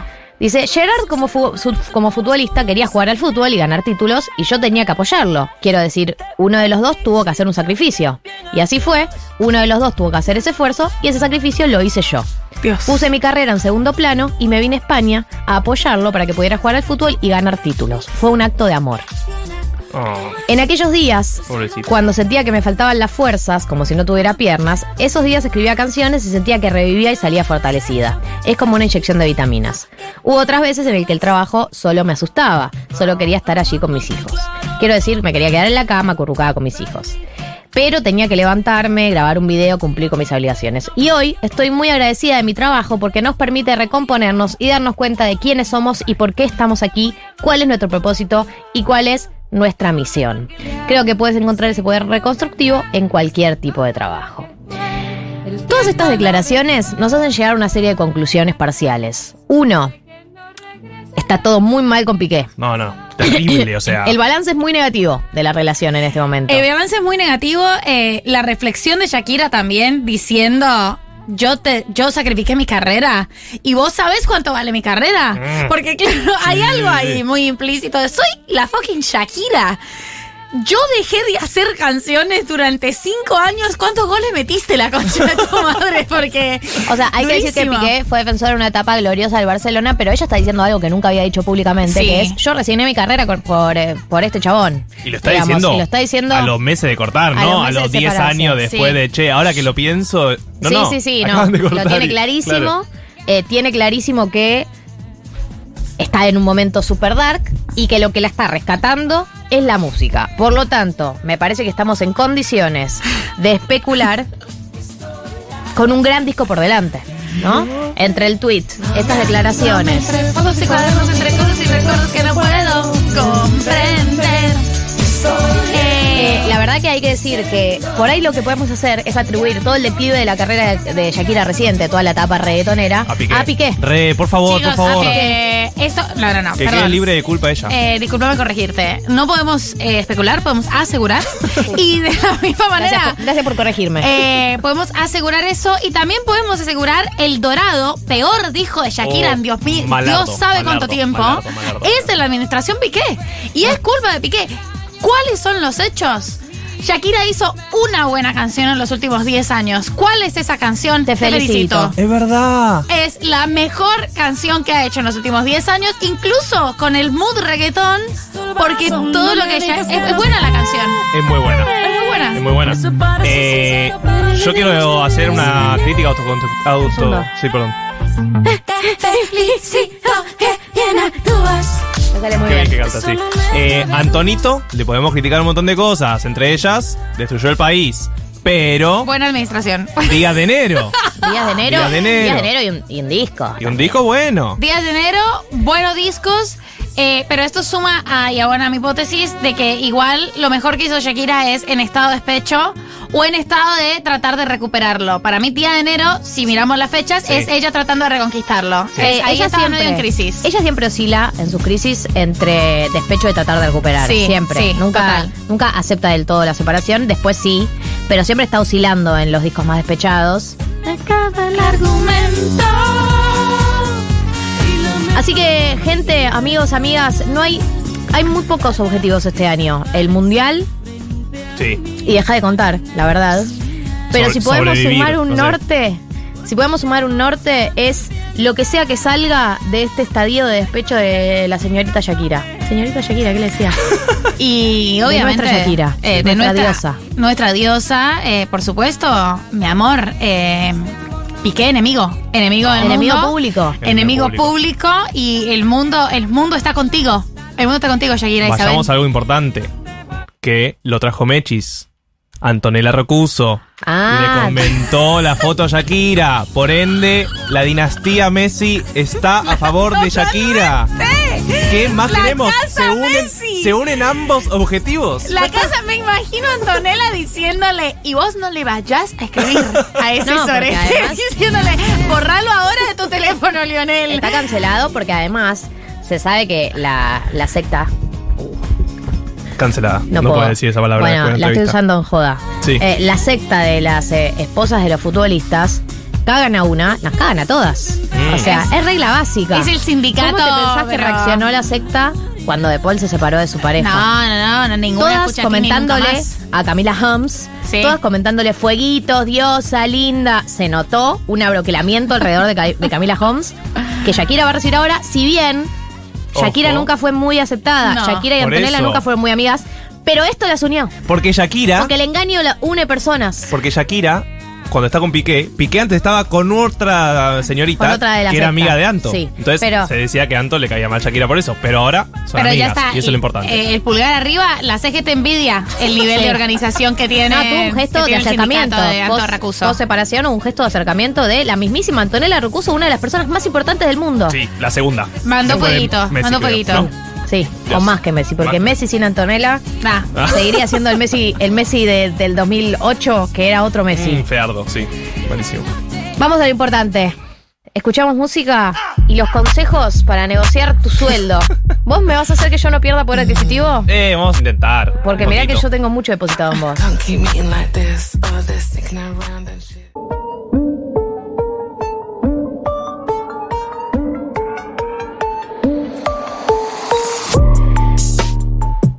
Ahora sí, entramos en el- la recta final de este programa y no por ser recta final es menos importante, de hecho el título de lo que vos decís que vas a hacer a Mm. continuación Sí.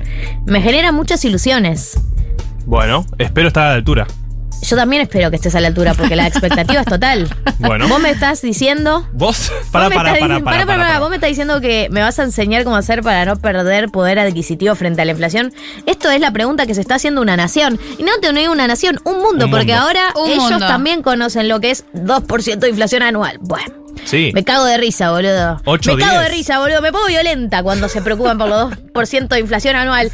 Nosotros vivimos una guerra constante con los precios. Los precios, Bueno, señor, por favor. hacer- hacer- decir las tuyas cosas. Bueno, eh, voy con un par de números primero, ¿les parece? Para Sí. entender un poco la situación. Eh, este año va a haber 95 barra 100% de inflación. Ay, Dios, lo decís y me vuelve a dar una angustia. Esperemos, de vuelta, si no pasa nada muy grave en el medio. Claro. Pero Otra guerra en Ucrania. otra guerra en Ucrania, por ejemplo. Eh, si está más o menos por ahí, los números. Y el año que viene estaría, según el gobierno, baja 60. Pongo carita de. Ok. No, pero 60, Firma. me- o sea, hoy en día me parece una fiesta. Que Claro. Tuki, echando Eh, ¿Te acuerdas cuando nos pusimos muy mal por el 34% de inflación de Macri? Sí, sí, sí. Eh, no, también tuvo. Datos. También tuvo 40 y 50, pero fue. O sea, claramente estamos peor.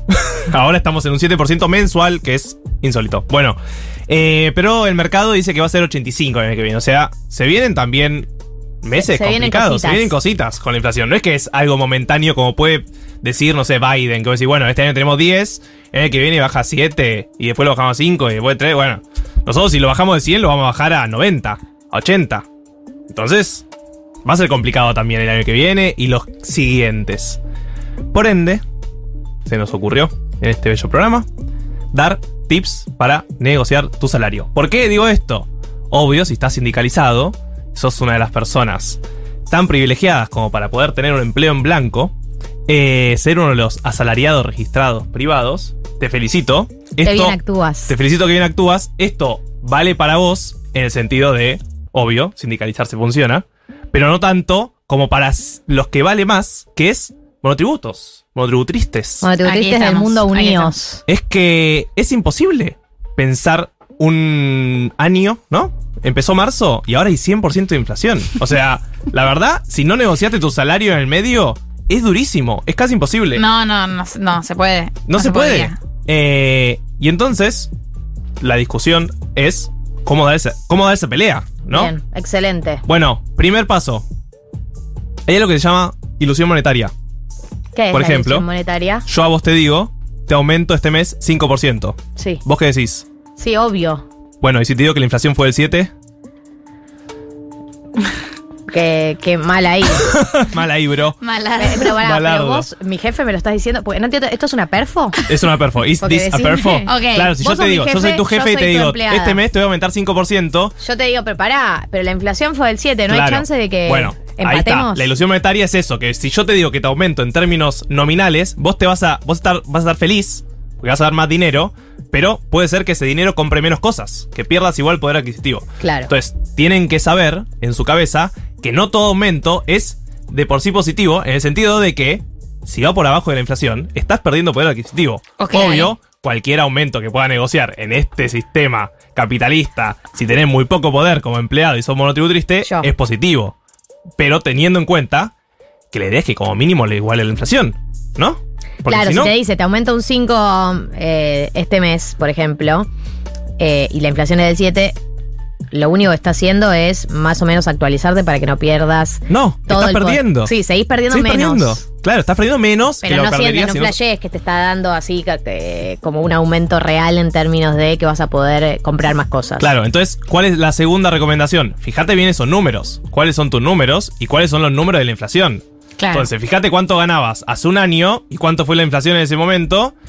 O fíjate cuánto estaba ganando hace un par de meses cuando negociaste y cuánto fue la inflación. Digo, eso tenés que estudiarlo cuando vas a plantear esto, porque si vos le decís, che, quiero un aumento del 50%, ya empieza mal, porque la inflación es del 100. No, y sumo algo, no sé que no es mi área de expertise, Sí. pero en, en- en etapas donde la inflación es tan alta, por ahí uno está acostumbrado a tener negociaciones de actualización de sueldo eh, a principio de año o a, a mitad de año, y por ahí estamos en una etapa donde tengas que tener estas conversaciones cada dos meses. Bueno, pasamos al punto número 3. Muy bien, Galia, especialista por. Por. Eh, trata de preacordar esos momentos, si son monotributriste sobre todo, preacordarlos y que sean un, si podés, como dice Gali, que no sea solo una vez al año. Porque si yo, este eh, Claro. si en marzo empecé cobrando 100 y recién el año siguiente, con el 100% No, de no, inflación, no. voy a cobrar 200, Me hago- claro, todo el año cobraste 100. Claro. En Sí, cambio, si cobraste 100, después cobraste 120, después 140, 160, después al marzo siguiente vas a llegar al 200 también, pero en el medio cobraste mucho mejor. Y es la idea, que no. Sí, sea. yo creo que, eh, que. Y que también cualquier empleador, a veces uno tiene vergüenza, ¿no? De plantear estos temas de conversación. Perdón, te estoy pisando toda No, la no, no, columna. está perfecto. Que a veces uno tiene vergüenza de plantear estos temas de conversación, de decir como, che, me da cosa, ya hace dos meses hablé de plata con mi jefe, de nuevo. Tu jefe está preparado para tener estas conversaciones. Es parte de ser jefe, digamos. Claro. Tu jefe tiene estas conversaciones todo el tiempo, eh, o la persona con la que lo negocia, ¿no? Por ahí que te derivan a recursos humanos o un alguien que se encarga del área comercial o lo que sea. Eh, esa persona labura y parte de su laburo es tener estas conversaciones. Entonces, no te tiene que dar vergüenza. Es parte de la dinámica del vínculo. Y más, de vuelta, teniendo en cuenta que la inflación es 7% mensual. O sea, si durante tres meses no te aumentaron, ya tenés 20% abajo, ¿entendés? Es un montón. Eh, entonces, con esos números, como mínimo, plantea la discusión. Che, hablemos de esto. O sea, mi salario está quedando muy atrasado y ahí voy con el cuarto punto, es, mirá cuánto se está pagando. Eso es clave. Habla con tus amigos. Habla con tus compañeros. Habla con, es clave. habla con tus amigues de afuera, de otras empresas. Y obvio Sí. también, habla con tus compañeros de adentro. Eh, pero pasa mucho en el mundo del monotributismo, que nos- nosotros lo vivimos, donde cada Sí. uno negocia, a diferencia de lo que es por ahí el mundo del trabajo registrado, donde más o menos hay escalas y qué sé yo, en el mundo del monotributismo, cada uno negocia su propio sueldo, se pueden jugar un montón de factores a la hora de negociarlo. Eh, y se pasa mu- y pasa mucho que se silencia los números. Uno no sabe cuánto ganan sus compañeros. Y para mí es una conversación que hay que tener. Hay que animarse a preguntarle a tus compañeros cuánto ganan. O sea, no le tiene que dar vergüenza a nadie. Si gana bien, buenísimo, sentará un precedente para que el resto sepa que existe la posibilidad de ganar eso. Y el que gana mal está buenísimo que también sepa que existe la posibilidad de ganar mejor. Como que a veces uno tiene como el mal viaje de decir, nada, pero si le digo que sé. No es que después vos con el dato vas a decir, che, Martín me dijo que gana eh, Obvio, 200 sí. lucas. No vas a usar nombres, pero vas a tener referencias a la hora de negociar. Y No sí. negocias en cero ni en base solo a tu propia experiencia. Vas a tener referencias eh, y esto no es un favor, es un trabajo. Eh, Claro. No es un favor, no es un favor, no es amistad, son relaciones laborales. De vuelta, si te aumentan por debajo de la inflación, es un problema. En parte porque la empresa debería poder sostener eso. Pero además, porque vos estás trabajando lo mismo y te están pagando menos. Corta. Colta. Colta. Lo que pasa es que, a ver, también van a haber empresas que te van a decir, eh, mira, yo no aumenté los precios a ese ritmo y yo también estoy perdiendo poder adquisitivo. Yo también estoy perdiendo, digamos, Obvio. ganancia. También cambia mucho qué tipo de empresa estás. Obvio que si estás en una multinacional y tenés que hablar con una jefa de recursos humanos es distinto que si estás en un empleo completamente informal y vas a hablar con tu jefe que solo tiene un empleado y sos vos. Es obvio que estás en otro nivel eh, de esas negociaciones y también es obvio que la respuesta puede ser muy distinta, como puede ser no te puedo aumentar más. Pero en todo caso, me parece que es importante plantear la discusión y con esto voy al quinto y último punto, porque de última puedes negociar otros beneficios. Home Dícese, office. claro, puedo laburar de mi casa. Bueno, salgo antes un día, salgo dentro tarde, ¿no? bien. Como si, si te dicen no te puedo dar más guita, bueno, pensá a vos qué te serviría más allá de la plata. Entonces, negociar de ese lado. Bien, me parece genial eso. Yo eso en, en general no lo tengo como herramienta. Acá preguntan si te la sube o te la baja el Estado. Bueno, depende qué estatus tengas eh, de trabajador, porque hay, hay sindicatos del Estado y si no estás dentro de los registrados, me parece que entras más en el esquema de negociación individual. Sí, y sobre todo el También lo que podés hacer, perdón, Sí. No, no, que el Estado aparte paga tarde. Sí. Entonces, cuando entras, tal vez el primer sueldo lo cobras en tres meses, seis meses No, y andás a ver cuánto vale. voy a decir algo también sobre mm, eh, la negociación individual. También puede ser que uno se organice con sus compañeros de manera eh, eh, menos macro. Por ahí no tenés un sindicato que te represente, pero por ahí somos todos trabajadores, trabajamos todos una gráfica. Somos todos monotributistas, pero todos nos están pagando mal. Te organizás con tus amigas y van en bloque a hablar de este tema. También lo puedes hacer, digamos. Obvio, y sí, te pueden sí. asesorar eh, eh, que, vienen laburando con el tema de la sindicalización. Digamos, eh, a mí me ha pasado en, otras radios eh, que me asesoró Cipreva en su momento y uno se puede organizar en caso de que sea un reclamo colectivo eh, y existen maneras y creo que, digamos, aporta a, darle como cierta densidad al reclamo. Re, el comentario ese de fíjate cuánto cobra en otros lugares y hablar con tus compañeros también va por ese lado. Hablar con tus compañeros no solo para saber cuánto cobra, sino para decirle, che, hace mucho no nos aumentan, ¿no? Como, ¿qué está pasando acá? ¿Hay algo raro? ¿A todos nos está pasando lo mismo? Ok, bueno, planteémoslo juntos. Bien. Claramente va a ser distinto. Marto, gracias. Estoy lista para vencer a la inflación. Estoy lista para enfrentar a mi jefe. Y estoy lista para invertir eh, eh, esa plata que voy a ganar, esa plata que voy a recuperar gracias a esa negociación, esa, esa diferencia la voy a invertir. La voy a invertir o en dólar MEP, en, porque ahora que yo pedí el subsidio, porque yo pedí el subsidio del gas y la electricidad, no voy a poder comprar más eh, los 200 dólares mensuales, voy a tener que migrar al dólar MEP. ¿Y dónde lo voy a hacer? Lo voy a hacer InvertiPlus, por supuesto, invertiplus.com.ar. Ahí pueden encontrar eh, distintas herramientas de inversión. Si no conocen qué es dólar MEP, no conocen lo que es un fondo común de inversión, no conocen lo de cripto, todo está en las columnas de Marto de Glosario Financiero. Eh, la pueden buscar en Spotify. Y el link de InvertiPlus está en las stories de Futurock. Entran ahí al link y los dirige directo a la página. Ahí chusmeen, escuchen las columnas de Marto y eh, no, no dejen la plata en la cuenta del banco quietita ahí, la plata que les sobre, no la plata que usan en la vida diaria. Si tienen un puchito, no lo dejen quieto ahí en el, ba- en el banco porque están perdiendo poder adquisitivo mes a mes. Presten la atención a las herramientas de inversión de las que venimos hablando acá, porque posta, en el país en el que estamos viviendo, hay que informarse sobre estas cosas y hay que ser pillo con estas cosas, porque si no perdés poder adquisitivo todos los días. Así es. Chau a todos. Chau. Arre. no, listo. Eh, gracias. La editorial de Galia. Moldavsky. No sean boludos. No sean cagones. No sean cagones. Eh, gracias Diego Vallejos, gracias Juli Piasek, gracias Marto, gracias Mechis, gracias a ustedes que participaron el día de hoy. Sábado que viene, acá firme junto al pueblo. Si están, estamos. Galia Moldavsky, Martín Slipsuk, María del Mar Ramón. 1990.